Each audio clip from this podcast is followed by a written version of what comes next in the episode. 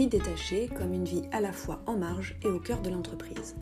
Détaché syndical attaché à son entreprise, je raconte mes journées et les sujets traités lorsque l'on est détaché syndical. Entre vie de l'entreprise, du syndicat et de la société, on ne peut pas être de tous les combats, et c'est pourtant ce que l'on voudrait pouvoir faire. Être détaché, c'est travailler à 100% pour les salariés dans le cadre d'un syndicat. Je reste payé par mon employeur, mais c'est désormais moi qui définis mes activités. Enfin en partie, car il n'y a pas assez de militants militantes et encore moins de détachés. Alors on cumule un peu les casquettes.